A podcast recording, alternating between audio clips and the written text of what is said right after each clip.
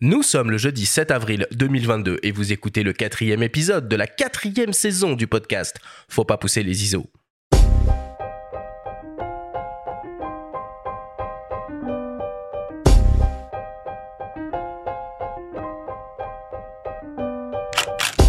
Bonjour à tous, je suis Arthur Azoulay, je vous souhaite la bienvenue sur Faut pas pousser les ISO, le podcast entièrement dédié à l'image pour tous les passionnés de photos et de vidéos. Aujourd'hui, on va s'intéresser à l'univers de la photographie culinaire avec le photographe Jonathan Thévenet qui va nous expliquer son métier et nous offrir une tonne de conseils pratiques pour vous lancer dans cette discipline ô combien technique et créative.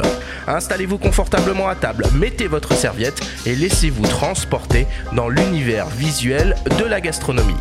Cet épisode vous est présenté par MPB, la première plateforme mondiale d'achat, de vente et d'échange de kits photos et vidéos d'occasion. C'est parti, quatrième émission de cette quatrième saison du podcast Faut pas pousser les ISO. Je suis malade, je m'excuse euh, d'emblée auprès de tous les auditeurs. J'ai attrapé euh, cette maladie, la Covid, donc je ne serai pas au top de ma forme, mais bon, je vais quand même essayer de, de, faire, euh, de faire de mon mieux. Je suis toujours avec toi, Benjamin Favier, mon co-animateur, mon ami, journaliste. Comment vas-tu, Benjamin, aujourd'hui?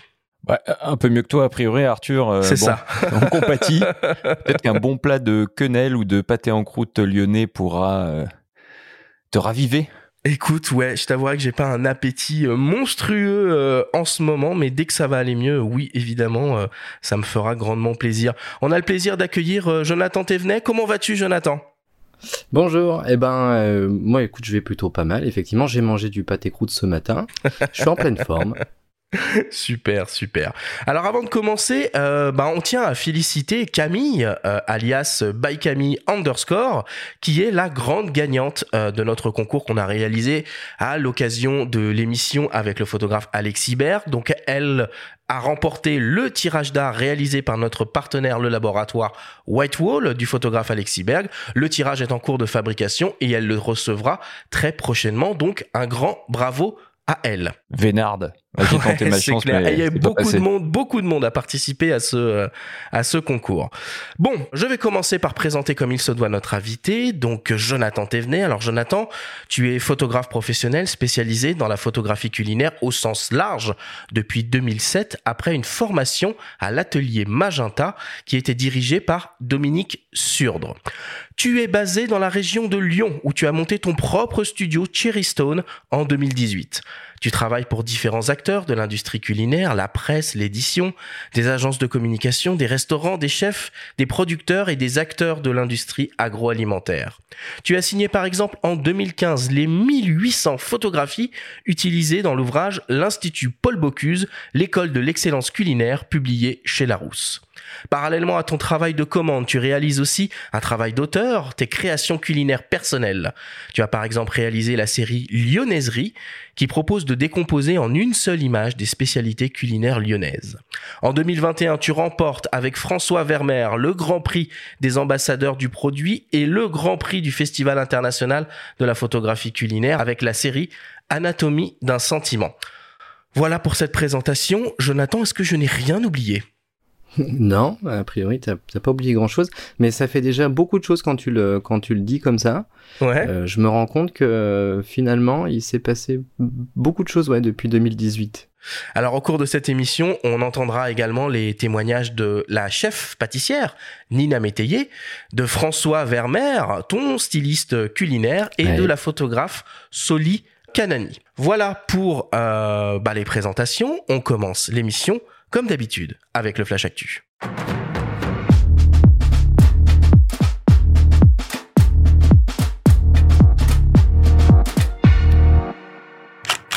Cette semaine, dans le Flash Actu, Sirui lance sa seconde optique anamorphique full frame.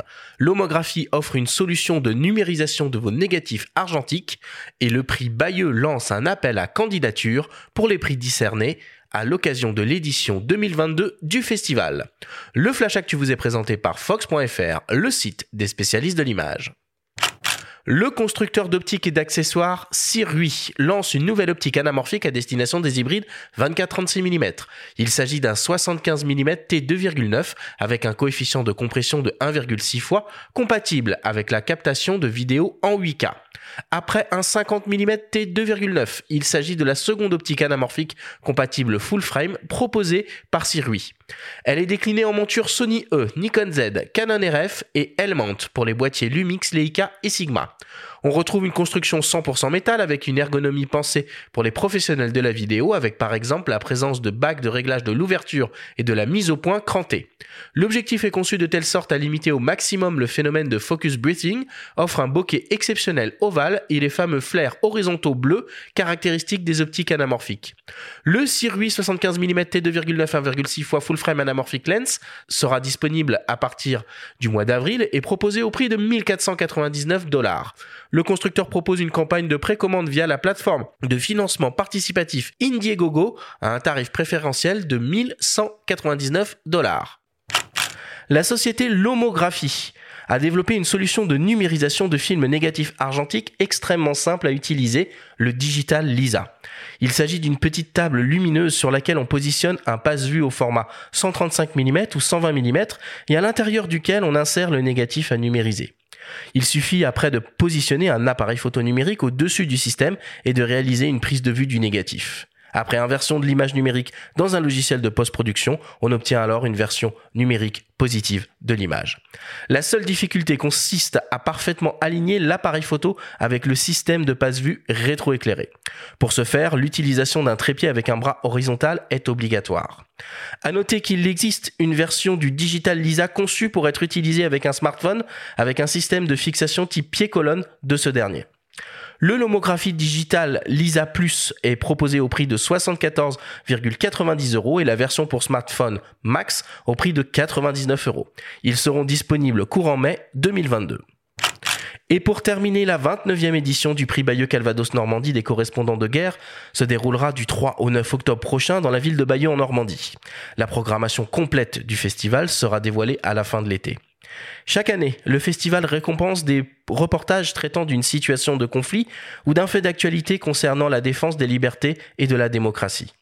Les journalistes ont jusqu'au 7 juin pour envoyer leurs reportages radio, photo, télévision en format court et long, presse écrite, pour tenter de remporter l'un des 10 prix du festival.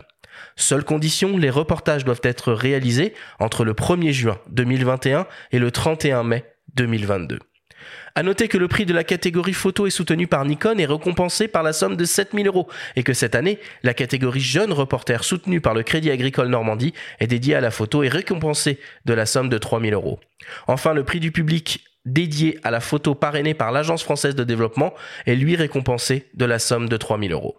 Toutes les informations relatives à cet appel à candidature sont à retrouver sur le site du festival www.prixbayeux.org.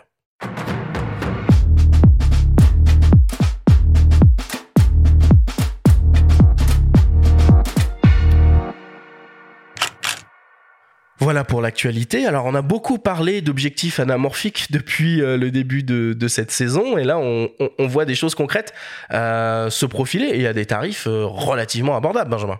Ouais, c'est pas la première fois que Sirui, donc fabricant chinois, propose des optiques anamorphiques accessibles. J'en ai pas entendu que du bien d'utilisateurs ah de ce genre d'optique.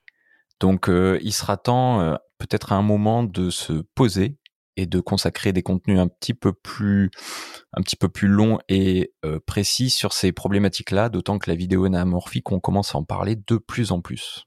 Est-ce que, Jonathan, tu fais beaucoup d'argentique encore? Euh, non, euh, je crois que je peux dire qu'aujourd'hui je l'ai complètement mis de côté malheureusement. D'accord, mais j'imagine que tu as des tonnes de négatifs à numériser? J'ai des tonnes de négatifs à numériser. Là, je, je regarde ma petite vitrine euh, dans laquelle euh, se trouve un, un Nicormat, un Nikon F100, un Mamiya, un ah Semflex. Oui, quand même un peu équipé. Euh, ouais, y a... non, non, je suis bien équipé, mais malheureusement, je trouve plus le temps de le faire.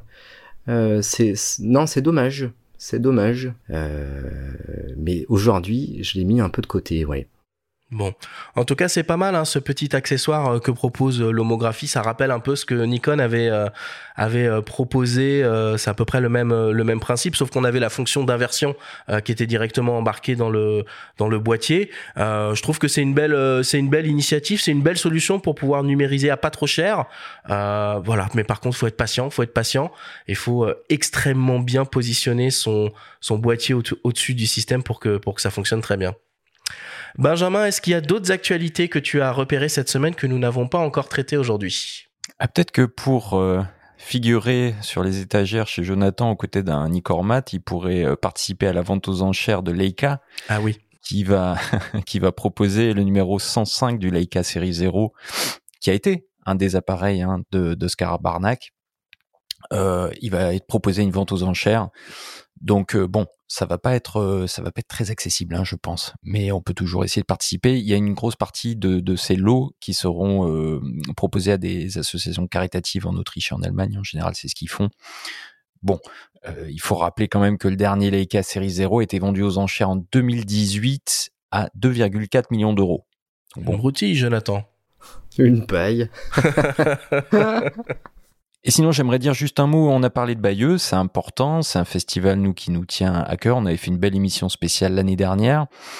Avec tout ce qui se passe euh, en ce moment, notamment le, conflit en Ukraine, euh, il fait garde de doute qu'il y aura beaucoup de d'images euh, qui seront inspirées par cette sombre période. Et je vous invite à nouveau à écouter les sonoramas d'Éric Bouvet qui était censé revenir là, puisqu'il va à Venezia, hein, festival dont on est partenaire, il va donner des masterclass. Au moment où il avait fait son sac, il était en train de repartir. Il a été contacté par euh, une personne qu'il avait rencontrée en 2014, place Maïdan à Kiev, qui était dans le nord du pays, qui vient d'être quitté par euh, les troupes russes. Qu'est-ce qu'il a fait? Il a déballé son sac.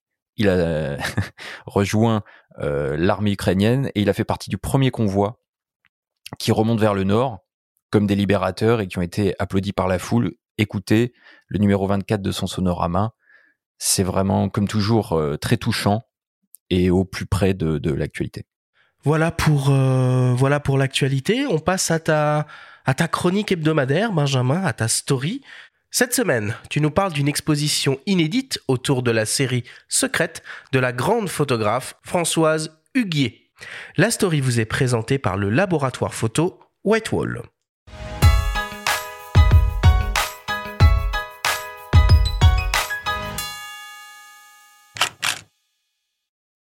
Le Mali et Françoise Huguier, c'est une belle et longue histoire, avec en point d'orgue la création des rencontres de Bamako en 94, après que la photographe de l'agence Vue a découvert les travaux de Sedou Keita et Malik Sidibé. Pour la première fois, ces images sont mises en parallèle avec celles des deux grands portraitistes maliens, une initiative d'Olivier Sultan, directeur de la galerie parisienne Art Z, qui accueille cette exposition inédite. Au début des années 90, au Mali, quand elle a rencontré Malik Sidibé et Sedou Keita, elle a hum, en parallèle emmené euh, leurs photos en France et en même temps, quand elle a créé la Biennale de Bamako en 94, elle a mis un point d'honneur à les, faire connaître. Donc, petit à petit, euh, l'idée de cette expo a germé et euh, donc je, me suis dit que ce serait intéressant de présenter à la fois les photos de Françoise Huguet du Mali et du Burkina de la série Secrète et en même temps sa collection de, photos de Sédou Keita et Malik Sidibé. Françoise Huguier assume pleinement sa curiosité de tous les instants. Lors de ses voyages, elle ne peut s'empêcher, quand elle ne prend pas elle-même des photos, de laisser traîner son regard sur les productions des photographes locaux. Elle dévoile ici quelques séries vintage uniques, prises par Sédou Keita avec sa chambre 10-18, ou issues des négatifs qu'elle a dénichés, elle-même, dans le studio de Malik Sidibé. J'ai un défaut, c'est qu'à chaque fois que je vais dans un pays, je vais chez les photographes de studio. J'ai fait ça au Népal aussi. J'ai fait ça à Calcutta. Comme ça, je vois les, photos que font les photographes du coin, quoi.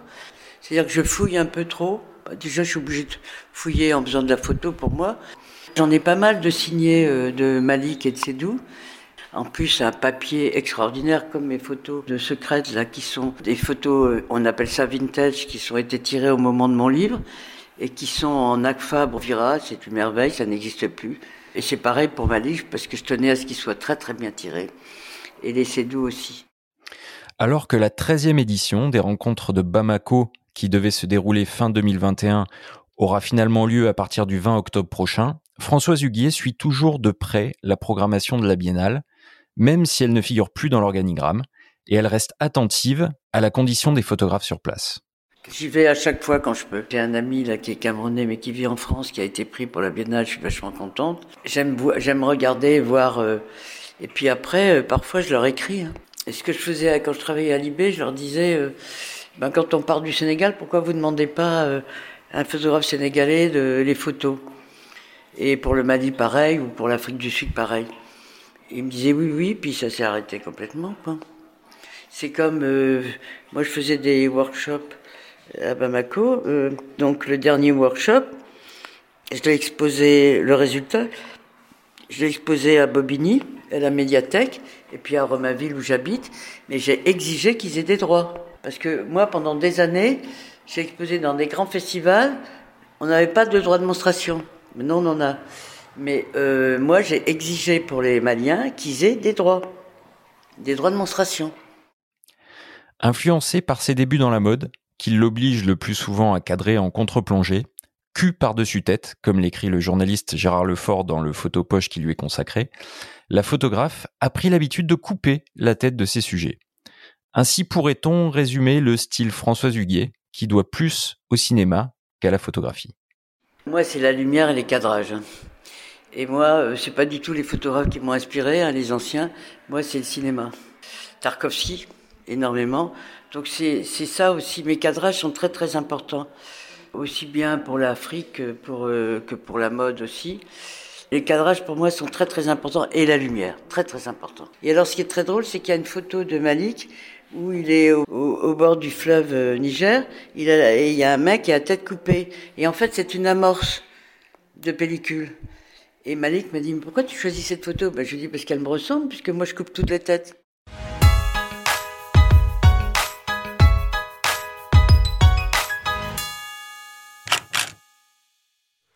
Benjamin, on peut la voir jusqu'à quelle date cette euh, exposition? On a jusqu'au 23 avril à la galerie euh, Z, donc il faut aller à Paris dans le 11e arrondissement.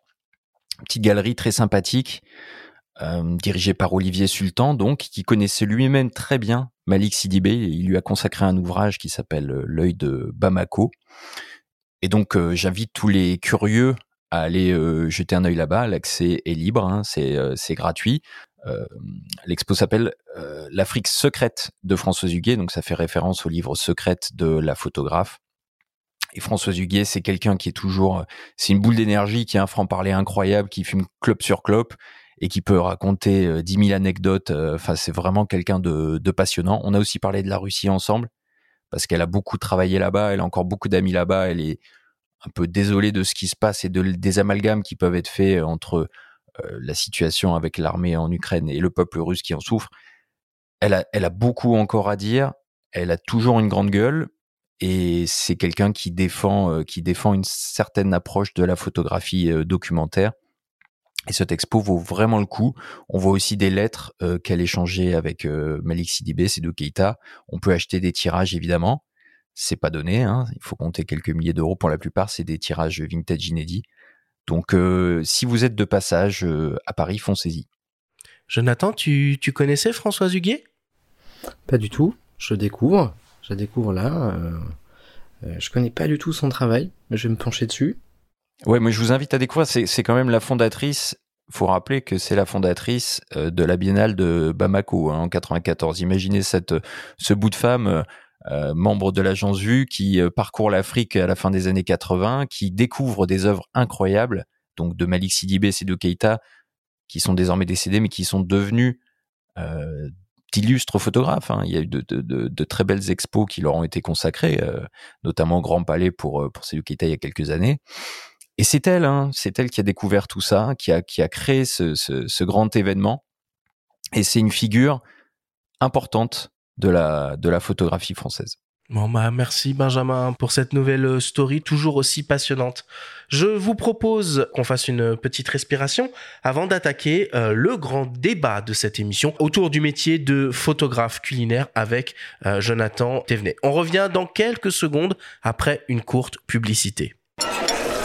Que vous soyez styliste culinaire ou photographe food, couvrez tous vos besoins en cuisine ou en salle et variez vos compositions avec la nouvelle ligne iSeries de Sigma. La ligne iSeries, ce sont 7 optiques fixes avec une construction haut de gamme couvrant les focales de 20 à 90 mm, une qualité d'image signée Sigma et des caractéristiques optiques premium 100% made in Japan. Reportages, portraits, top views ou prises de vue rapprochées, concentrez-vous sur votre histoire et vos mises en scène avec la ligne iSeries Sigma disponible dès maintenant chez votre revendeur. Disponible pour hybride plein format en monture Sony FE ou L-mount. Plus d'infos sur sigma-photo.fr. Nous sommes de retour dans Faut pas pousser les ISO avec notre invité, le photographe Jonathan Thévenet, pour découvrir avec lui, à ses côtés, l'univers de la photographie culinaire. Alors Jonathan, peut-être première question. Est-ce qu'il faut être un bon cuisinier pour être un bon photographe culinaire?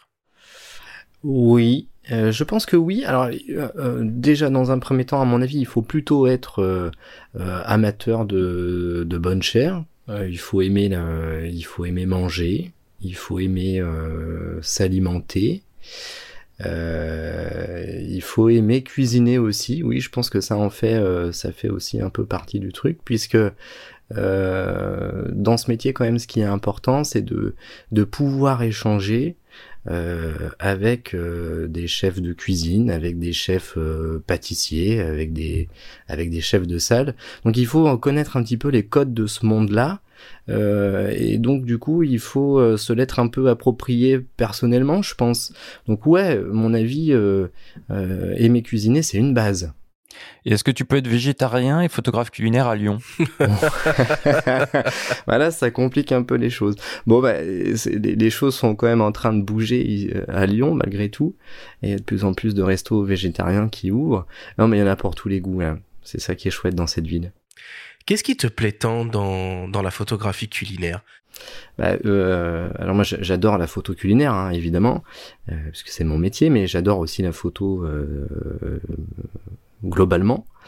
Euh, mais ce qui me plaît dedans, euh, c'est euh, c'est arriver à, à, à sublimer un, un, plat de chef, à sublimer un, un produit qui paraît complètement anodin. c'est surtout ça qui me plaît en fait. Et qu'est-ce que c'est la pâte venu Comment tu résumerais ton ton travail? Euh, mon travail, c'est, je alors je suis assez proche, assez proche du produit, du produit brut notamment.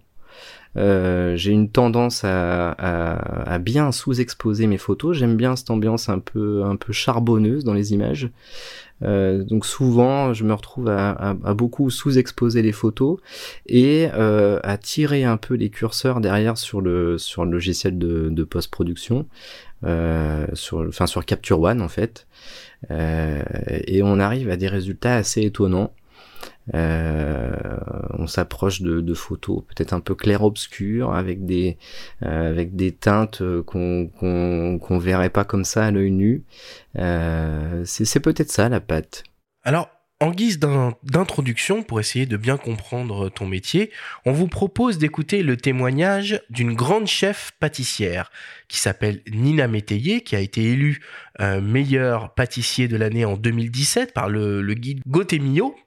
Elle a publié récemment un ouvrage, euh, La délicate pâtisserie, aux éditions de La Martinière, et nous explique la relation qu'elle entretient avec la photographie et les photographes dans son travail.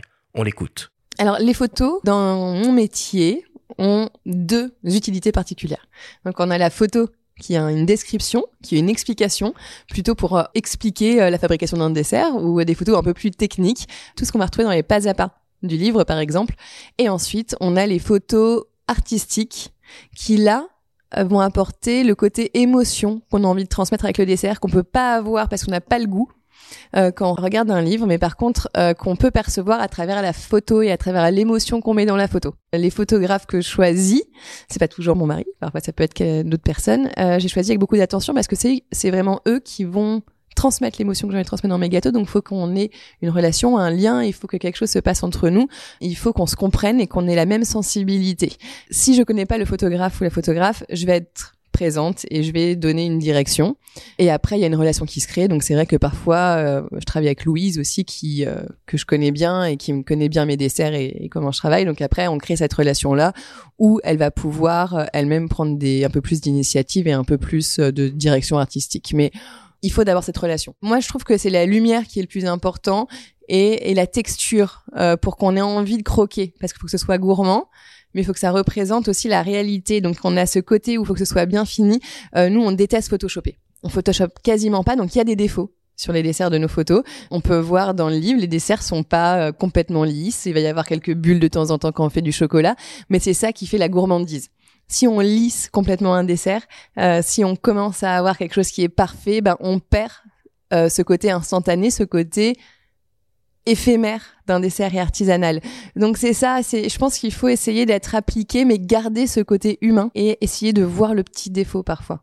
Alors, Jonathan, pour son activité, Nina Météi nous explique qu'il y a en gros deux types de photographies culinaires, des photographies techniques et des photographies artistiques. Est-ce que c'est bien ça?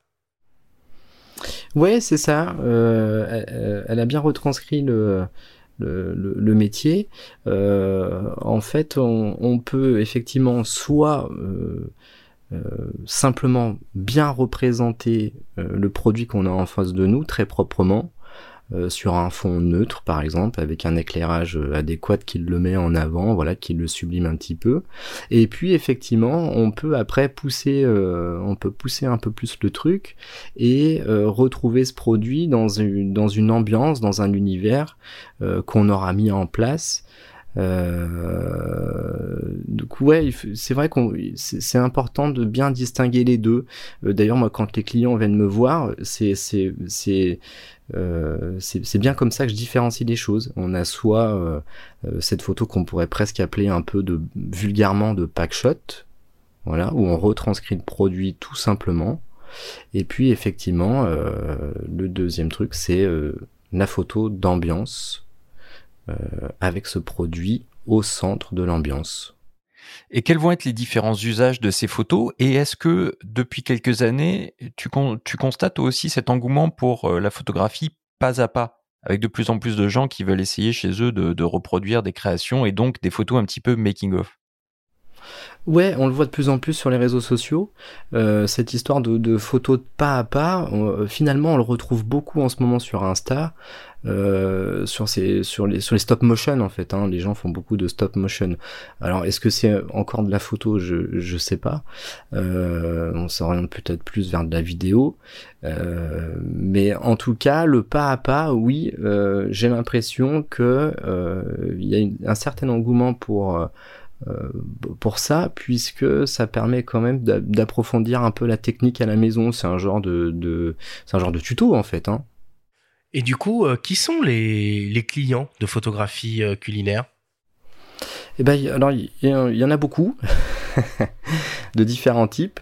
on peut retrouver les, agences de communication qui sont en, qui sont en lien direct avec le client final. Donc le client, ça va être euh, l'entreprise agroalimentaire, euh, le petit artisan du coin, euh, le boulanger, le boucher. ça, ça fait partie de, enfin, de mon côté en tout cas, ça fait partie des gros clients. on retrouve aussi bah, les clients en direct, c'est-à-dire ceux que je viens de citer, les artisans, les bouchers, les cuisiniers, etc. on a aussi des, des magazines euh, qui est édite euh, autour du monde de la gastronomie. Euh, et donc là, en général, c'est plutôt du, reportage euh, autour d'un chef euh, et de sa cuisine et de son univers. Tu aurais un exemple concret d'une commande d'une agence de com? Prenons le cas de la semaine dernière par exemple.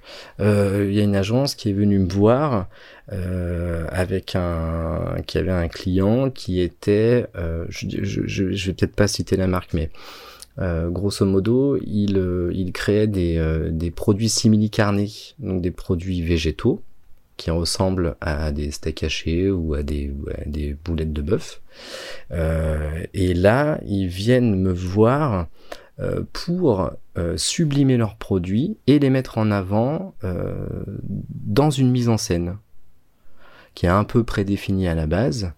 Euh, et ça va permettre en fait d'alimenter euh, les réseaux sociaux, leur communication interne. Est-ce que euh, la photo culinaire c'est considéré un peu comme un art? Bah aujourd'hui j'ai l'impression pas encore. J'ai l'impression qu'il y a encore pas mal de portes à pousser. Mmh là, à mon sens, on est, on est encore un peu aux prémices euh, de ce que pourraient faire les, photographes euh, culinaires en termes artistiques. Alors moi, c'est quelque chose que j'essaye de développer euh, de mon côté en créant des, comme tu l'as dit en intro, mais en créant des, séries. si on reprend la série Lyonnaiserie par exemple, ouais. là l'idée c'était de, de de remettre en de remettre en scène des plats emblématiques de la cuisine lyonnaise. Mhm. Euh, qui ont été, euh, qui sont un peu oubliés, euh, qui sont un peu à la marge aujourd'hui, et pourtant qui sont, qui peuvent être absolument magnifiques en photo. et là, l'idée dans cette série-là, c'était de, de, décomposer les ingrédients qui composent la recette de ces plats, en les figeant en, en, en high speed photo. Tu peux nous citer quelques exemples pour nous mettre un peu l'eau à la bouche? C'est pas toujours facile en audio, mais il faut pas oublier que on n'a pas on n'a pas l'image. Euh, bah alors ça va être compliqué, je sais pas si ça va bien vous parler, mais euh, grosso modo, euh, dans la série Lyonnaiserie, on retrouve euh, le fameux tablier de sapeur, euh, le, le, rognon de veau pané, on va retrouver la salade lyonnaise, euh, on retrouve euh, la quenelle sauce Nantua. Euh, voilà, je pourrais en citer plein d'autres. Hein, il y en a plein d'autres, mais mais ouais, c'est ça l'idée. je peux après, je peux essayer de décrire un peu les photos. C'est pas évident à décrire, mais on peut peut-être se lancer dedans. Mais on a on a une base, un fond, euh, qui va être euh, une sauce, euh, un liquide, du, vin, voilà, en fonction de ce qu'on va retrouver dans la recette. Et on, va faire tomber dans cette, sur ce fond-là un élément solide qui va être figé au moment où il va toucher la surface du liquide. Alors, euh, on a des images un peu déstructurées, mais bon, à la fois, voilà, pleines de couleurs, assez gourmandes.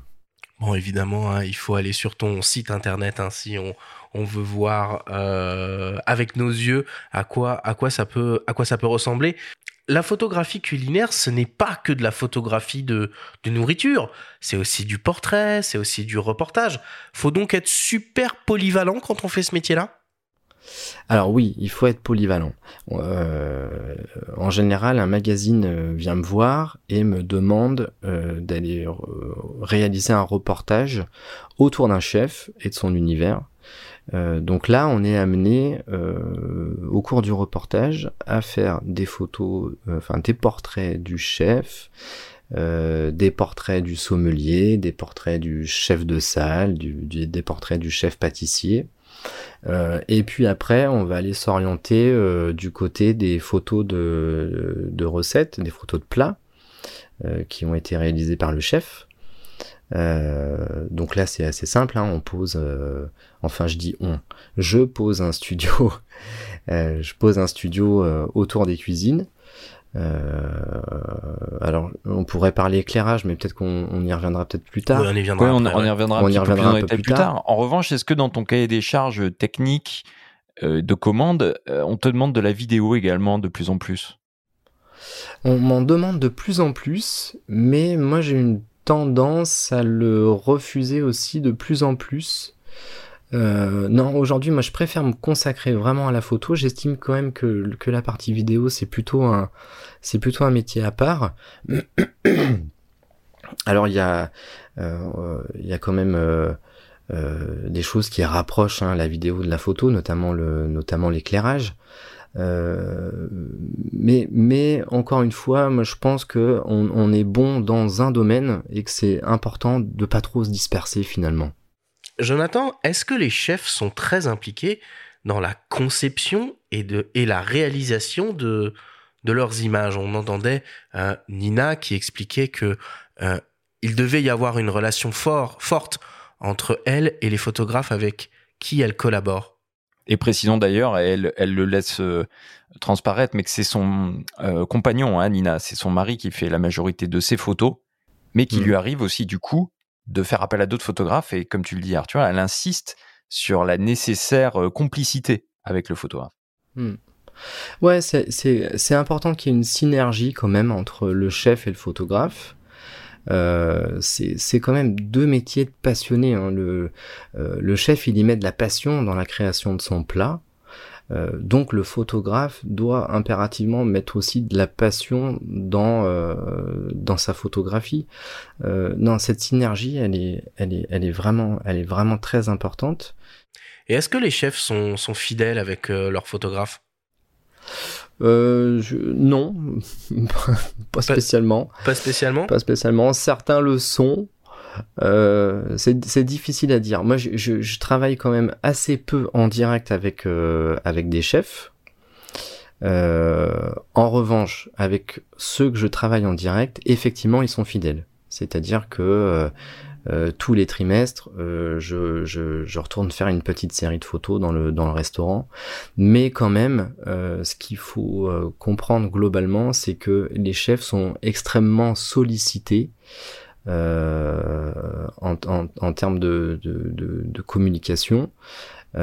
et donc en fait ils choisissent, enfin moi je dirais que plutôt avant de choisir un photographe, ils choisissent plutôt un support. Et c'est donc un support, ça va être un magazine, hein, euh, grosso modo ça va être ça, ou un site web, ou euh, voilà. Mais en général, c'est plutôt euh, le magazine qui va choisir son photographe. Et là, les magazines sont assez fidèles. Ça, c'est une bonne chose.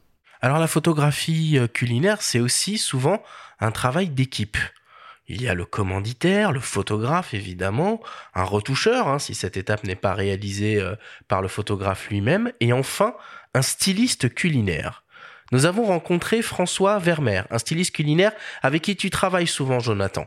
Il nous explique son métier et son rôle. On l'écoute. Effectivement, styliste culinaire, on peut associer ça en fait. Souvent, on voit certains photographes qui appellent aussi ça des, chefs ou des cuisiniers parce qu'au final, ça reste aussi le cœur du métier, c'est-à-dire de, de, faire une cuisine ou de reproduire une mise en scène culinaire, on va dire sans tout le côté euh, gustatif qu'on peut avoir en restauration traditionnelle. Et donc le boulot de styliste culinaire, c'est-à-dire c'est cuisiner de façon jolie, même des fois de façon à que ça ne soit joli que d'un seul point de vue, surtout en photo, un peu moins en tournage, mais là surtout en photo, et de pouvoir euh, monter voilà euh, un produit en particulier, une recette, un équipement des fois qui, qui est mis en valeur euh, grâce à un shooting.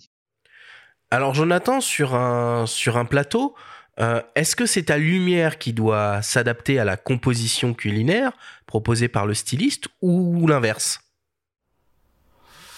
Les, les, deux fonctionnent. Les deux fonctionnent. À mon avis, c'est plutôt encore une fois une, histoire de synergie entre les deux.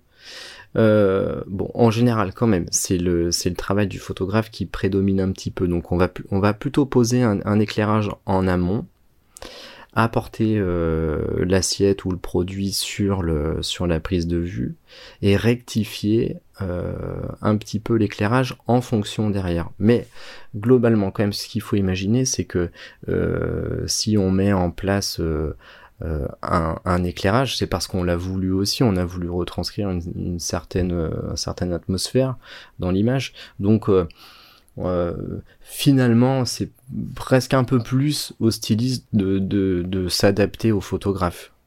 Est-ce que tu gardes une marge de manœuvre quand même confortable, tu vois, quand tu bosses avec un chef étoilé qui va avoir ses desiderata et un styliste qui va aussi te donner quelques considérations? Ah, est-ce que, dans tout ça, tu arrives à, à, conserver une marge de manœuvre euh, en termes de créativité? Euh, Ouais, ouais, carrément. Moi, je, je, je m'adapte aussi. Hein. Je suis pas. Euh, euh enfin voilà, le, but du jeu c'est quand même c'est quand même de s'adapter à tout ça. Euh, C'est-à-dire que j'écoute surtout beaucoup ce que me disent les chefs ou les stylistes. c'est c'est quand même un travail commun. Si on veut que la photo soit réussie derrière, il faut impérativement que que tout le monde euh, ait pris parti euh, à, l'image et que tout le monde en soit content, ouais.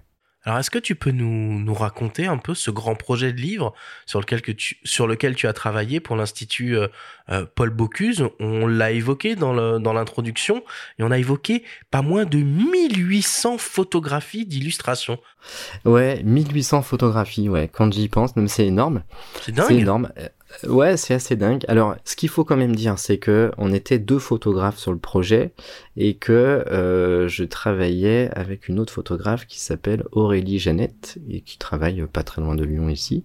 Mais ça fait quand même, euh, ça représente 900 photographies euh, par photographe. dans ces 900 photographies, 90% des photos étaient des photos de pas à pas, justement. Euh, donc c'est des photos assez euh, descriptives euh, qui qui se veulent juste finalement décrire le geste du cuisinier, le retranscrire pour que le lecteur derrière puisse reproduire la recette à la maison. et 10% des autres photos, des photos restantes, euh, c'était plutôt de la photo de, de plat final, de recettes euh, finalisées et de reportages au sein de l'Institut Paul Bocuse. Et quand tu fais des photos de pas à pas comme ça, ça veut dire que tu peux demander aux gens de refaire les gestes. Enfin, ils vont, ils vont vraiment euh, faire ça à dessin. Ils vont, ils vont, ils vont simuler des, des confections de plats. Comment ça se passe? Oui, alors là, particulièrement à l'Institut Paul Bocuse, non, en fait, on n'avait pas trop le droit à l'erreur. Les chefs, euh, ça, les énervait un petit peu, en fait, hein, si on ratait l'image. Euh, ça veut dire que si on rate une image d'un pas à pas, bien souvent, il faut refaire le pas à pas euh, totalement. surtout qu'ils sont assez pointus, ils ont des exigences assez grandes sur le sur le rendu du geste derrière. Donc en général, si c'est raté, non, il faut repartir à zéro. Alors Jonathan, la photographie culinaire, c'est pas que des grands restaurants, des grands chefs et de prestigieuses euh, maisons d'édition, c'est aussi et peut-être même avant tout euh, l'industrie agroalimentaire. Alors les marques de produits euh, transformés ou non, les distributeurs, cette industrie est une grande productrice de photographie que l'on va rentrer dans la catégorie de la photo culinaire. Est-ce que tu peux nous parler un peu de l'importance de cette industrie agroalimentaire dans ton travail? Eh ben oui, elle est l'importance, elle est grande. Elle est énorme même. Hein. Euh, en, alors bêtement, en termes de chiffre d'affaires, elle représente euh, peut-être 50 ou 60% du, du, chiffre d'affaires aujourd'hui, mhm. euh, notamment depuis le depuis le confinement. Euh, j'ai l'impression que les, les entreprises d'agroalimentaire ont pas profité de la situation, c'est pas vrai, c'est pas le bon terme, mais en tout cas, euh, depuis le confinement, il y a une, vraiment une, forte demande autour de ces photos-là, euh, puisque, à mon avis, euh, ils, ils, ont bénéficié de, de beaucoup de ventes en fait finalement à cette époque. donc ils se doivent aujourd'hui encore de, de présenter des produits, de sortir des, des catalogues, de sortir des d'alimenter un site un site internet, d'alimenter Insta. Euh, ouais, l'agroalimentaire aujourd'hui, c'est essentiel, ouais. Et pour qu'on se représente bien un peu le, les choses, donc tu as évoqué les, les, euh, les catalogues, j'imagine, de grands réseaux de, de, euh, de distribution, mais euh, ça peut être aussi euh, un photographe culinaire qui va réaliser l'image qui va être apposée sur le packaging même des produits des produits transformés qu'on va retrouver en rayon. En fait, c'est c'est quoi les, les, les champs d'utilisation de la photographie pour cette industrie agroalimentaire? Euh, bien, c'est ça. Tu l'as dit. Euh, euh, c'est effectivement réaliser du, packshot. Euh, du packshot produit. Donc si tu veux, le travail au quotidien, il marche comme ça. On, reçoit des produits de la part de, de, ce client. François Vermeer, le styliste, les met, les cuisine dans un premier temps, les met en scène dans l'assiette, on les photographie, euh, et cette photo euh, va se retrouver sur effectivement du pack, euh, simplement pour illustrer ce que tu as à, l'intérieur de, du packaging, de ce que tu achètes. Ça, c'est une première chose. Une, seconde chose, effectivement, c'est du catalogue. Moi, je travaille là pour un, une entreprise d'agroalimentaire qui fait de la vente à domicile. Euh, et la seule manière qu'ils ont de, de, vendre leurs produits, c'est effectivement de, de les montrer, euh, cuisiner. Euh, et donc là, le support, c'est du catalogue que tu vas recevoir dans la boîte aux lettres, c'est une petite fiche produit sur le sur le site web, c'est de la mise en avant sur sur Instagram. voilà, c'est ça, hein, grosso modo, la majorité des supports. Alors si tu le veux bien, maintenant on va parler un peu de ta, de ta technique au moment de la prise de vue et en post-production. Alors la photographie euh, culinaire, c'est une discipline de studio. Euh, est-ce que tu peux nous expliquer un peu comment tu, comment tu travailles? Alors, je travaille, moi, je travaille beaucoup en studio, effectivement, avec des, euh, avec des lumières au flash, enfin, avec des flashs de studio. Euh, alors quand je dis D, c'est pas forcément. Euh, euh, moi, je mets, je mets pas beaucoup de sources de lumière. La plupart du temps, en fait, bon voilà, c'est un petit secret que je dévoile, mais la plupart du temps, c'est plutôt une seule source de lumière, puisque on considère quand même que l'œil humain est plutôt habitué à voir une seule lumière, c'est celle du soleil. Donc c'est ce qu'on essaye de retranscrire aussi un petit peu en studio. Une seule source de lumière, la plupart du temps. Euh, mais bien disposé, au bon endroit, avec une bonne boîte à lumière, euh, et un jeu de réflecteurs derrière. Voilà, grosso modo, euh, pour la partie éclairage, ça se passe comme ça. Ça paraît assez simple, mais il y a toute une maîtrise autour de un seul éclairage. ça peut être assez rébarbatif, donc il faut quand même avoir euh, quelques notions de euh, euh, comment comment enfin voilà comment orienter cette lumière en tout cas. Ça veut dire que tu as un setup en permanence, toi, dans ton studio? Tu as, un setup qui te permet de photographier n'importe quoi qui va arriver, n'importe quel plat qui va arriver dans ton objectif? Ouais, j'en ai deux en permanence au studio. parce que j'ai la chance d'avoir un studio qui fait 150 mètres carrés. Donc ça permet d'avoir deux setups. un notamment qui est plutôt dédié à la partie packshot, et un autre qui va être dédié à la partie ambiance. Alors ils se ressemblent hein, euh, physiquement, c'est voilà, c'est quasiment les mêmes setups, mais ils sont euh, répartis comme ça dans le studio. Et du coup, dans ton studio, il y a une cuisine, j'imagine. Ouais, il y a une cuisine où François officie quotidiennement, quasiment. Euh, il est au fourneau à longueur de journée. Euh, ouais, c'est une cuisine, euh, une cuisine un peu mobile. Euh, c'est vraiment une cuisine qu'on pourrait retrouver à la maison avec des équipements semi-professionnels, on va dire.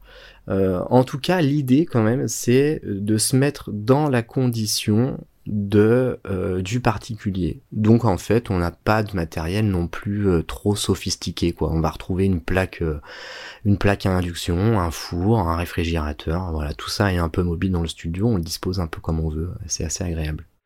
Est-ce que tu peux nous, raconter un peu comment se passe un shoot en fait? Entre le moment où vous avez l'idée, où François cuisine et où toi tu fais la photo? Eh, eh, ben, alors, il y a différents cas de figure hein, en fait euh, dans tout ça. Soit effectivement, euh, en amont, le client sait à peu près ce qu'il veut derrière, c'est-à-dire qu'il s'est dans un premier temps appuyé sur les compétences d'une agence de com qui a développé euh, tout un mood board, une note de shooting, etc. Donc là, nous, notre travail, il est, il devient un peu plus, un peu plus simple, si je peux dire. Mais grosso modo, on a juste à coller au cahier des charges qui a été imposé par, euh, par l'agence de com.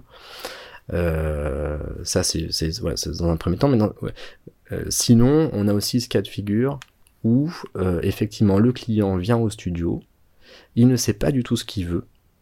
Donc là, on lui propose, en fait, on a pas mal de fonds aussi au studio. Ça, c'est assez important en termes de photos culinaires. On a des fonds euh, des fonds des fonds bois euh, du bois vieilli euh, du bois enfin voilà du ils font quelle taille ces fonds ou tu, tu, te fournis ils sont, où? Ils sont petits. Moi je me fournis alors euh, soit je me fournis dans les euh, dans les anciennes dans les enseignes pardon de, de bricolage euh, comme Monsieur Madame tout le monde, soit on construit des fonds. Alors c'est ce qu'on privilégie aujourd'hui pour pour essayer de se démarquer un peu. On les fabrique. On va acheter de, du, du béton du béton enduit. On l'enduit nous sur sur une petite surface qui doit faire à peu près entre 80 cm par, euh, par 1m20 de long. Il faut pas des grandes surfaces. Hein. En fait, ce qu'il faut imaginer, c'est que les assiettes sont quand même relativement toujours un, peu petites, en sachant que euh, on travaille d'ailleurs très rarement avec des assiettes euh, standards. On, dresse quasiment toujours les plats dans des assiettes à dessert qui font à peu près 20 cm de diamètre. Ça a la vertu effectivement de redonner un peu plus de dimension au produit. Et comment tu procèdes alors justement pour photographier tout ça? Est-ce que tu peux nous décrire un petit peu, euh, un petit peu plus ton setup? Est-ce que tu bosses par exemple sur pied? Quel type de boîtier tu utilises sur tes deux setups? Moi, j'utilise un pied colonne. Très, très appréciable, très très appréciable. Qu'est-ce que tu appelles un euh, pied colonne Alors un pied colonne, c'est, c'est, euh, il faut imaginer un pied monté sur trois roulettes avec une colonne centrale sur laquelle vient euh, glisser euh, une, barre horizontale. Et au bout de cette barre, on a fixé une rotule, comme sur un pied standard en fait. Hein, voilà. Euh, en fait, ce pied, il permet de d'être modifié, enfin pas modifiable, mais en tout cas de pouvoir modifier le point de vue extrêmement rapidement. Voilà. Grosso modo, on dévisse une molette, on peut monter le pied de 1m50, euh, 2 euh, mètres en, l'espace de quelques secondes. Euh, il est monté sur roulette, donc on peut le déplacer à volonté. voilà, ça c'est extrêmement pratique. Par contre, c'est destiné exclusivement à du studio puisque le pied doit peser extrêmement à peu lourd, près, hein. voilà, on doit être entre 40 et 50 kilos. Donc l'autre avantage de ça, c'est par contre, c'est très très stable. Donc ça, c'est hyper appréciable en studio. L'appareil photo bouge pas. Euh, voilà. Donc ensuite, on a l'appareil photo qui est posé euh, sur cette rotule.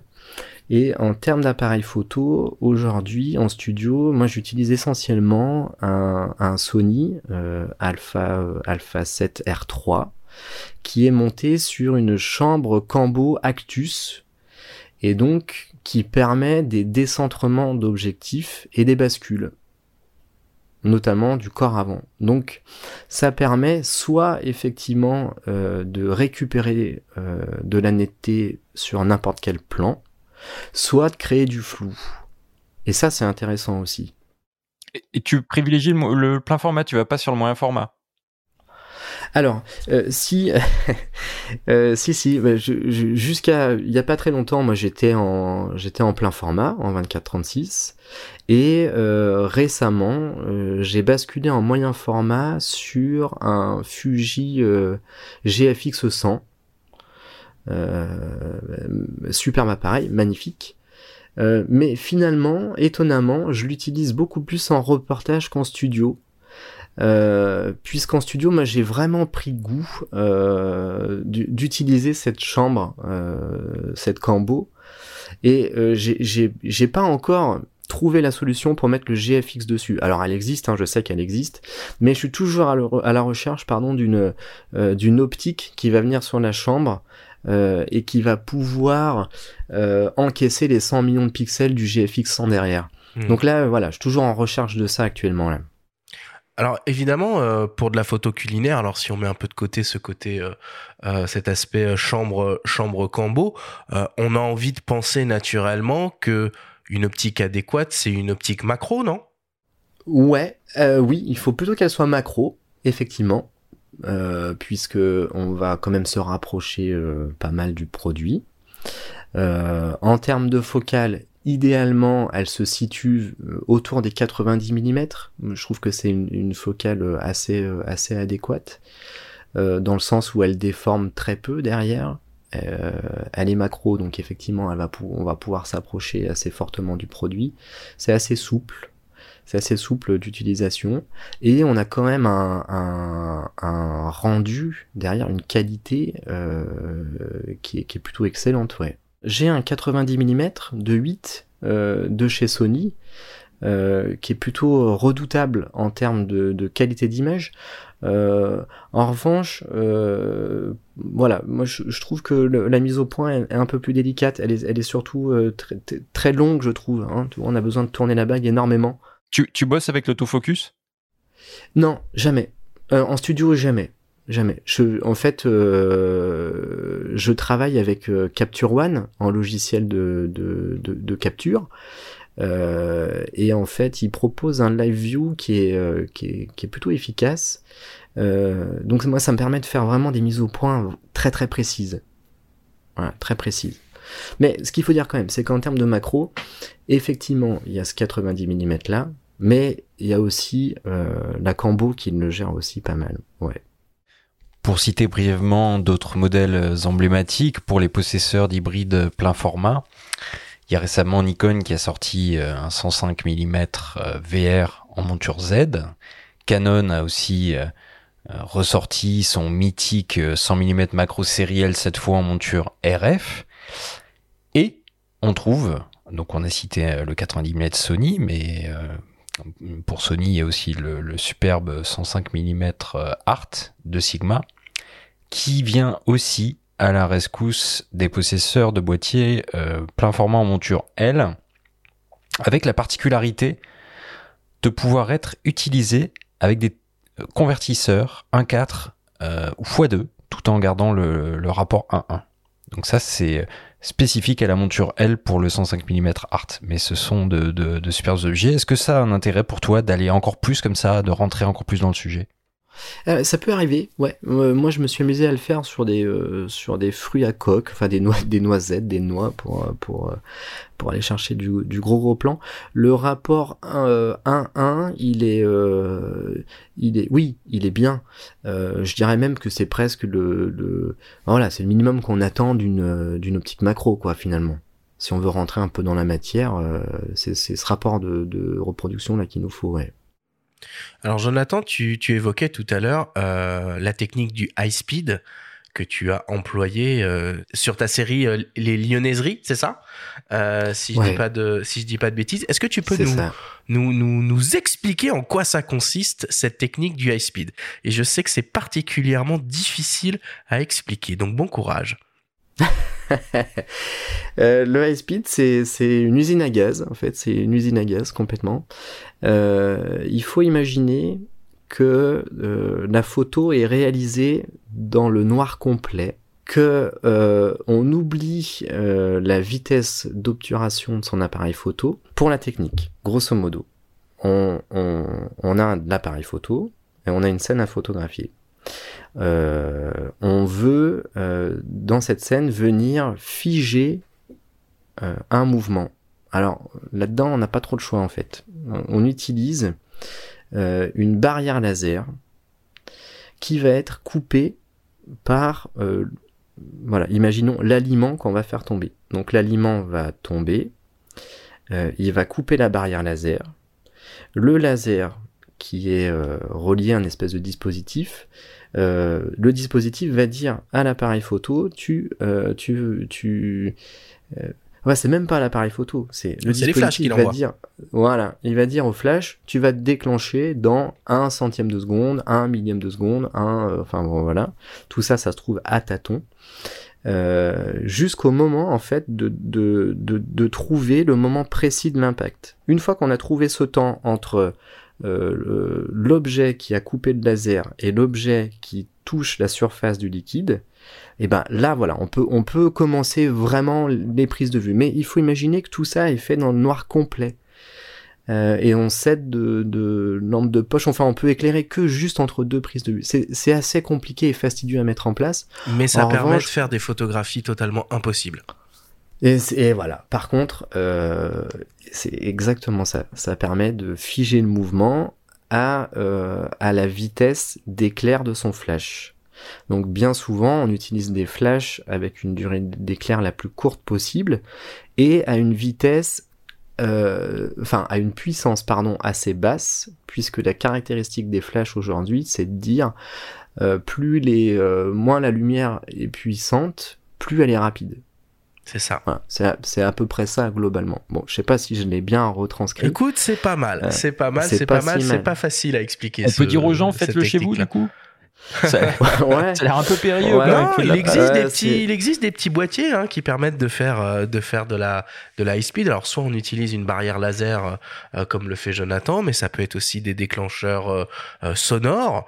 Euh, par exemple. Donc on vient brancher euh, euh, ces flashs sur sur ce petit boîtier qu'on règle à la main à la milliseconde près, et puis on peut se lancer dans la dans la réalisation de de photographies totalement totalement délirantes quoi pour pour le coup. Mais c'est vrai ça que les photographes culinaires c'est un peu c'est un peu des magiciens.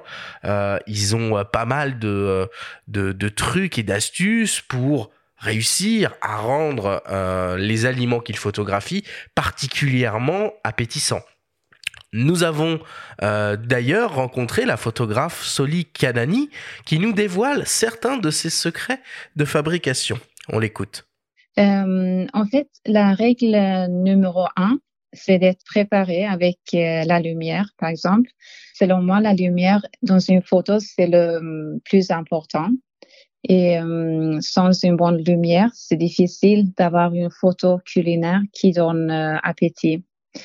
Donc, si par exemple, euh, vous photographiez avec euh, un flash, c'est important de prendre quelques photos de test avant de poser l'assiette avec la nourriture sur la table. Et la nourriture est plus appétissante lorsqu'elle vient d'être placée sur la table et qu'elle est encore chaude. Donc, c'est important d'être prête et prendre, euh, le prendre en photo tout de suite. Après, il y a bien sûr euh, des différentes astuces et ça dépend aussi les plats ou euh, les produits qu'on va prendre en photo. Généralement, si par exemple je vais prendre une photo de des agrumes, par exemple, qui sont coupés, euh, je les vaporise avec euh, un peu d'eau pour qu'ils aient euh, l'air d'être juteux. Et si vous voulez donner un peu de fraîcheur aux fruits ou légumes qui ont une peau lisse, comme par exemple des tomates ou cerises, c'est joli et ça donne aussi une belle texture si on les vaporise avec un mélange d'eau et glycérine.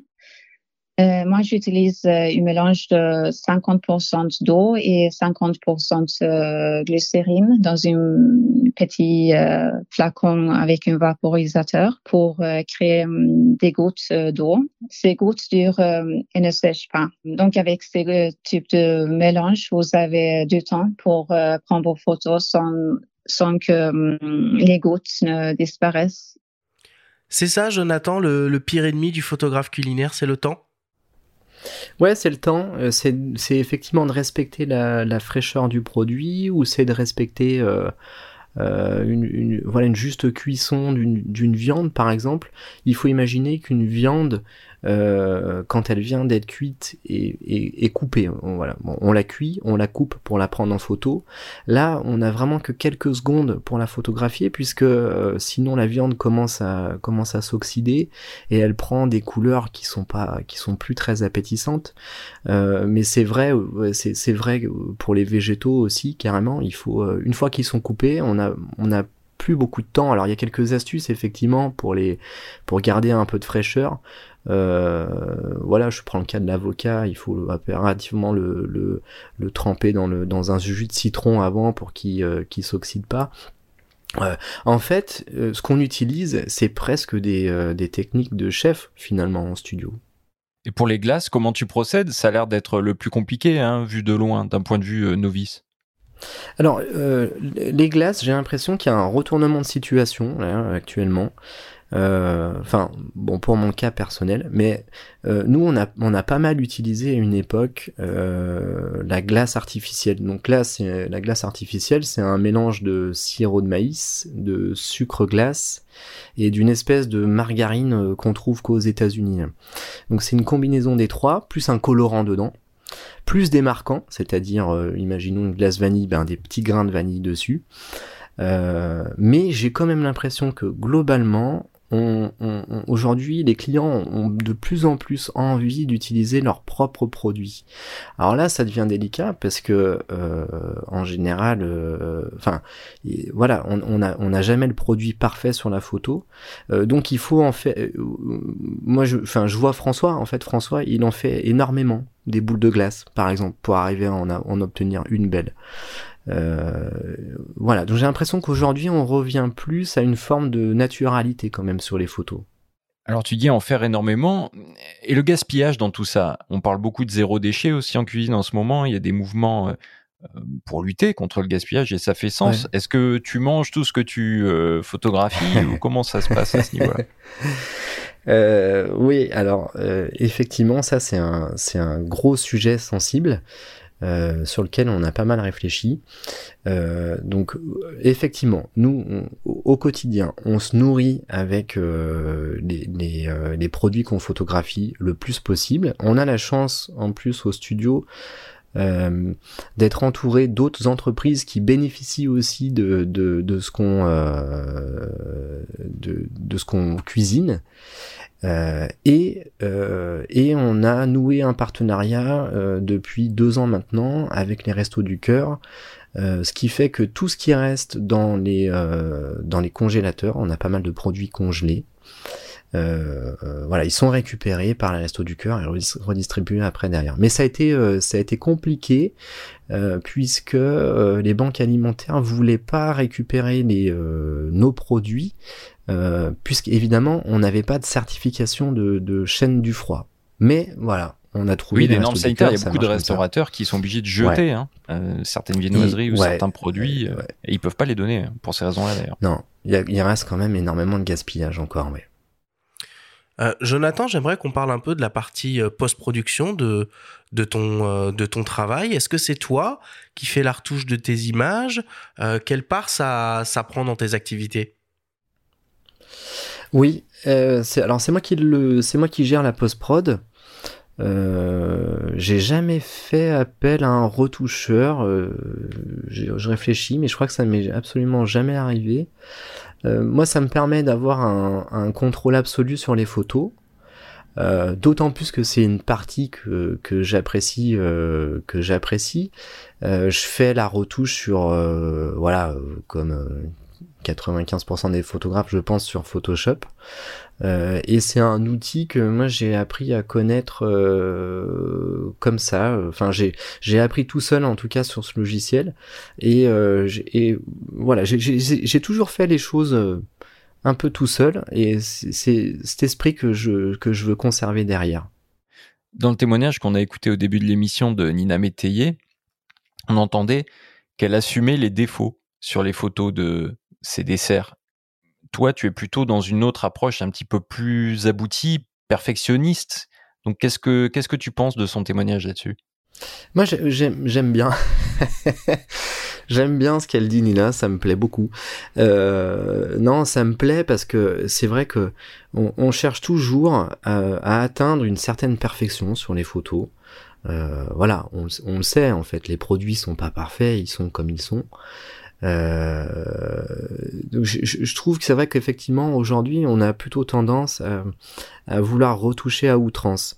Euh, mais, mais si on revient sur l'aspect euh, styliste aussi euh, de, des photos, euh, voilà, moi j'ai quand même l'impression qu'aujourd'hui les clients reviennent à une forme de, de naturalité et que cette, cette retouche à outrance, elle est un peu moins euh, visible aujourd'hui. J'ai le sentiment. C'est un peu, comme dans la mode finalement, comme si la retouche abusive, tu vois, on en revenait et que pour rendre le truc plus accessible ou pour pour l'accepter, il fallait euh, fallait tout simplement euh, accepter les défauts quoi. Ouais, en fait, c'est ça. Voilà, pourquoi est-ce qu'on n'accepterait pas les défauts? Exactement, c'est ça le débat. Donc euh, c'est ce qui est en train de se... Moi je pense que c'est l'avenir il est là, à mon avis, hein, c'est finalement très peu de retouches euh, et euh, essayer de, de, pas trop déformer la réalité ou ne serait-ce que parce que ça peut décourager aussi quand on essaye de refaire quelque chose soi-même, de pas y parvenir parce que c'est trop parfait, tu vois.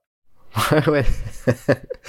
Ouais, ouais, même moi, je me fais avoir des fois en, regardant des, des, des, recettes sur Internet. quand je vois le résultat en photo, je me dis, mais non, mince, en fait, je me suis fait, je, je me suis fait avoir, j'arrive pas au même résultat. Je me suis fait avoir. Ouais, ça m'arrive encore. Quel conseil, Jonathan, tu pourrais donner à un photographe qui souhaite se, lancer dans la photographie culinaire euh, simplement euh, chez lui? Alors que ce soit pour un usage euh, personnel ou, ou même professionnel, pourquoi pas ben, pour un usage personnel, ben, il faut il faut déjà trouver un, un fond un fond photo qui soit plutôt acceptable. Euh, un joli plan de travail, une jolie planche en bois, euh, s'approcher d'une euh, d'une fenêtre, quitte à, à, fermer toutes les fenêtres et en garder une seule ouverte. Hein, voilà. Ça, ça, recrée presque une boîte à lumière, hein, finalement. Si la lumière est pas trop directe, si on a la chance, je sais pas, moi, de vivre euh, de vivre en ville et d'être en face euh, d'une euh, d'une façade d'immeuble blanche qui va renvoyer une lumière par cette fenêtre qu'on a laissée ouverte. Là, à mon avis, on, a on, a une belle boîte à lumière qui se qui se profile. Euh, voilà. L'idée, c'est de, c'est de, à mon avis, pas trop multiplier les sources d'éclairage, donc bien aussi penser à couper euh, les lumières euh, qu'on a à la maison, les lumières artificielles, enfin les lampes, les les plafonniers, etc. Et d'utiliser que que cette lumière naturelle là de, de, de la fenêtre. Et puis sur les sur les téléphones. Euh, puisqu'on arrive quand même à faire des photos assez euh, assez potables hein, euh, par téléphone, c'est de gérer la surex ou la sous-ex. Maintenant, ils le font pas mal les téléphones. donc plutôt, bah moi je, dirais plutôt qu'il faut sous-exposer, mais ça c'est peut-être c'est peut-être ma patte voilà qui qui qui retranspire là voilà, ouais, c'est ça, grosso modo, hein, euh, les, les, astuces. Est-ce qu'il y a deux trois règles de composition très très basiques, peut-être élémentaires en photographie culinaire ou pas du tout On se lance, on fait n'importe quoi? Non, bah on fait pas trop n'importe quoi. On essaye de. Je pense que c'est pas mal d'essayer déjà dans un premier temps de respecter euh, la, fameuse règle des tiers. Alors là, je parle pour euh, du, du, photographe un peu novice, mais la règle des tiers, ça marche bien. Pas hésiter aussi à mettre des éléments hors champ. Euh, c'est plutôt efficace. Euh, et puis en termes de compo, on peut s'amuser à rajouter aussi voilà des grandes masses sur les photos en, en, rajoutant des serviettes en arrière-plan, des couverts, euh, en rajoutant l'élément brut qu'on retrouve dans l'assiette qu'on est en train de photographier. Voilà. On peut faire intervenir des mains, par exemple. on, on met pas toujours que l'aliment en valeur, non? Ouais, on peut, euh, ouais, on peut s'amuser aussi à faire intervenir un peu d'humain. Euh, c'est vrai que ça, ça, ça rend la photo peut-être un peu moins, un peu moins figée, tu vois. Bon bah merci Jonathan pour toutes ces pour toutes ces explications. C'est passionnant euh, de, de, de, de t'écouter. Bon évidemment je vais devoir un peu mettre un terme à cette discussion. Le chrono avance et il est temps désormais de passer au débrief.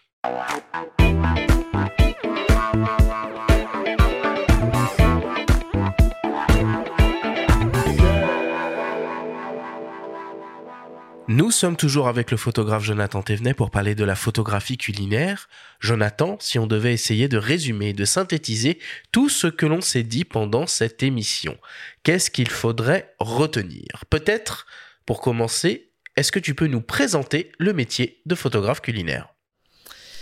Le métier de photographe culinaire, c'est euh, aimer, euh, aimer la cuisine, aimer la photo, c'est connaître, euh, connaître les codes euh, de l'endroit où on va où on, va se trouver, connaître les codes de la restauration, connaître les codes des chefs cuisiniers, des chefs pâtissiers. c'est aussi savoir composé, cadré, mais comme une photo euh, euh, plus généraliste, hein, en fait. Hein, c'est c'est euh, c'est exactement ça. Moi, la, la formation, ma formation de base, c'est une, c'est plutôt la photographie généraliste que j'ai appliquée à la photo culinaire. voilà, c'est connaître toutes ces bases là. Euh, c'est savoir euh, savoir euh, retoucher un peu ces images tout seul. C'est c'est savoir. Ouais, non, on va s'arrêter là. C'est pas mal. C'est une bonne situation, photographe culinaire? tu manges à l'œil, non? Tu, ouais, tu manges à l'œil déjà, ça c'est chouette. Tu fais des jolies tables. Euh, non, c'est une, une, une, belle situation. Euh, mais voilà, comme chez tous les photographes, je pense, euh, il y a quand même des moments qui sont très difficiles. Le moment du démarrage est très compliqué. On, a envie de, parfois euh, d'abandonner.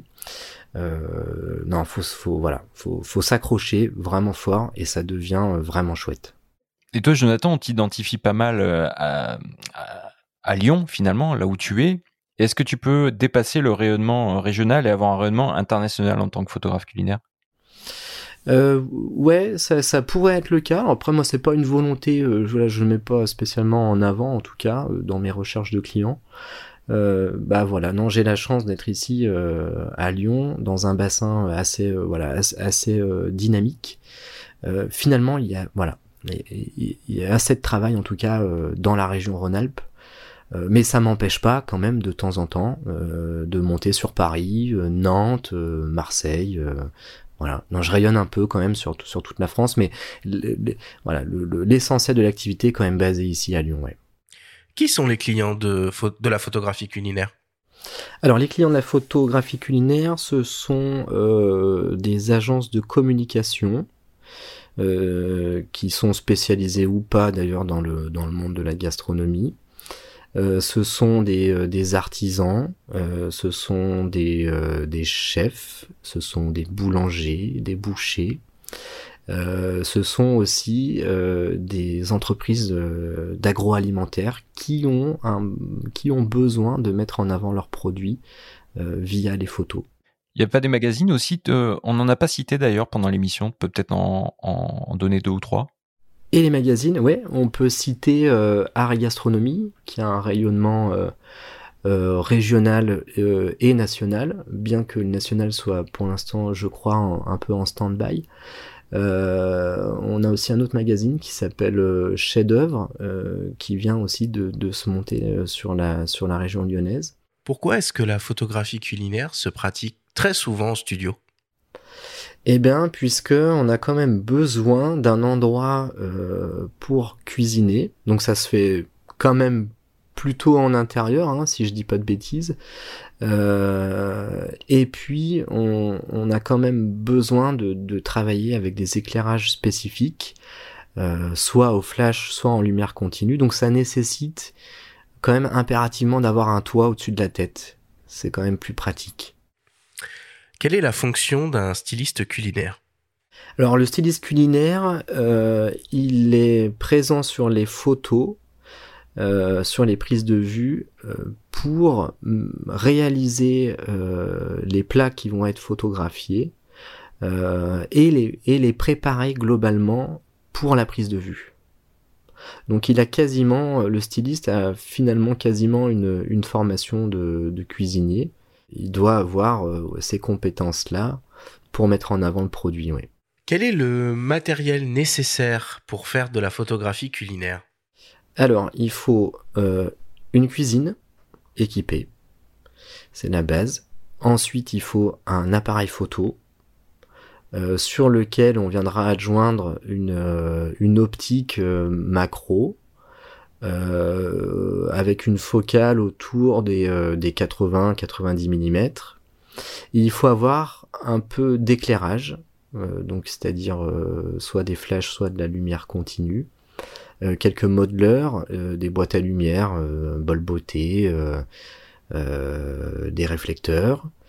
Euh, et il faut avoir un, euh, des, des, tréteaux, je dis ça parce qu'on travaille encore avec des tréteaux, mais des tréteaux et, et, un plan de travail sur lequel on va pouvoir poser un fond et faire nos et poser nos assiettes sur ce fond.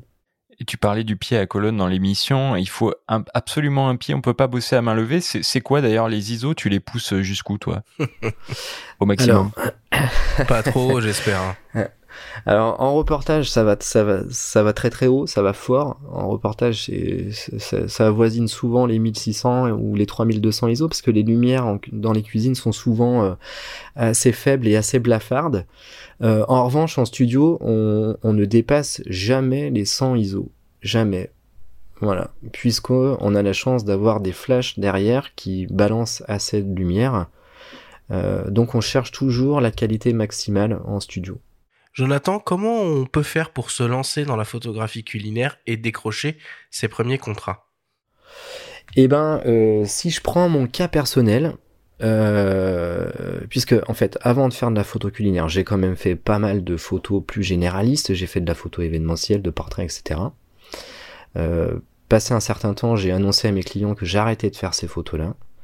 Et euh, j'ai consacré trois mois de mon temps à cuisiner et à photographier ce que je cuisinais. Donc peut-être que la clé c'est ça, c'est de se lancer euh, corps et âme euh, dans la cuisine, en n'oubliant pas la photo évidemment derrière. Mais peut-être que la base c'est ça, ouais, c'est de se lancer, euh, c'est de se lancer dans la cuisine et de s'accrocher. Et après faut s'acharner puisque ça pousse derrière. Il y a du monde qui veut devenir photographe culinaire et euh, il faut faire son petit trou. Ça prend énormément de temps et d'abnégation. Merci beaucoup Jonathan pour toutes tes explications. Merci.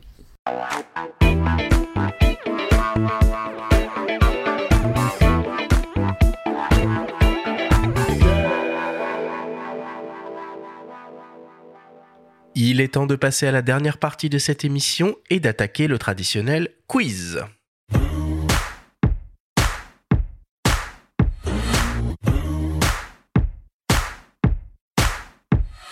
Le principe du quiz est très simple. Nous avons reçu des questions de la part de nos auditeurs qu'ils t'ont posées via notre compte Instagram, en lien ou non avec le sujet de cette émission.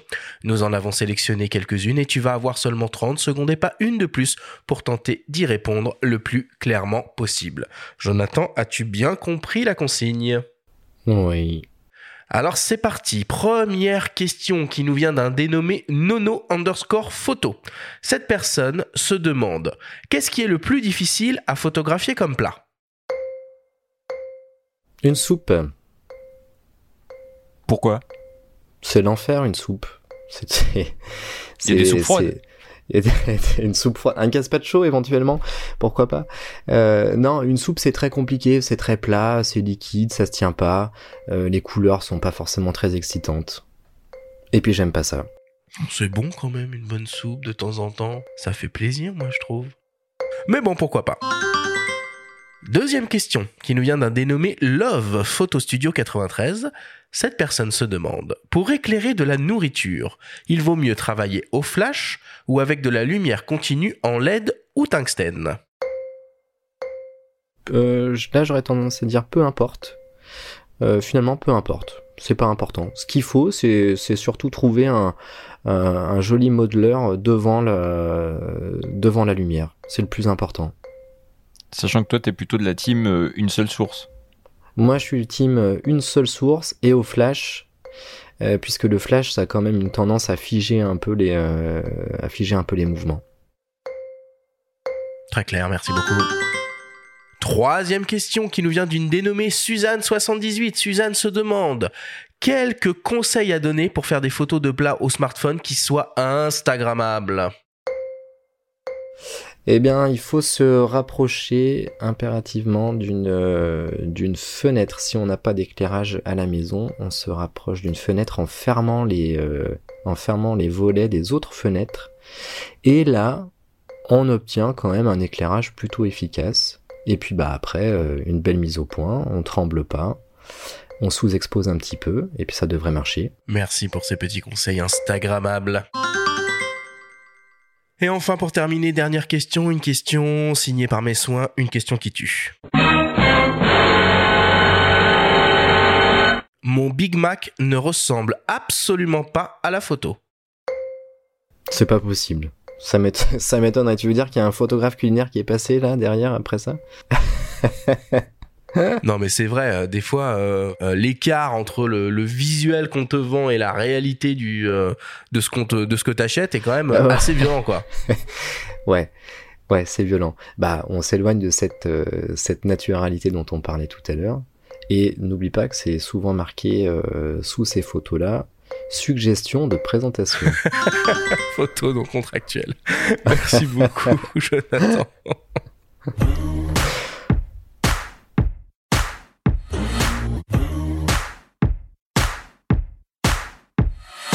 Nous voilà désormais à la fin de cette émission. Jonathan, c'était un réel plaisir de t'avoir à nos micros aujourd'hui autour de nous pour parler de ce passionnant métier euh, qu'est photographe culinaire.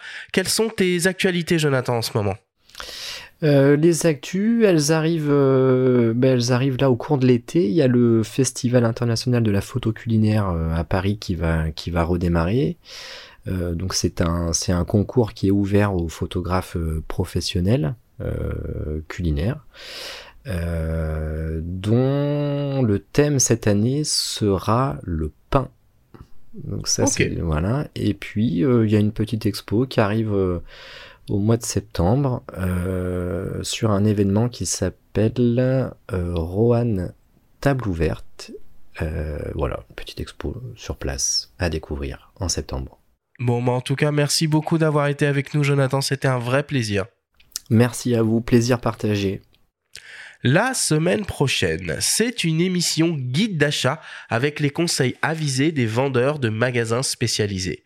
Nous recevrons pour l'occasion Ronnie Studient de la boutique Image Photo Lyon et nous entendrons les témoignages de Patrice Guéry de la boutique Ménesson Photo du groupe Fox. Merci à tous de nous avoir écoutés. Prenez soin de vous et à la semaine prochaine.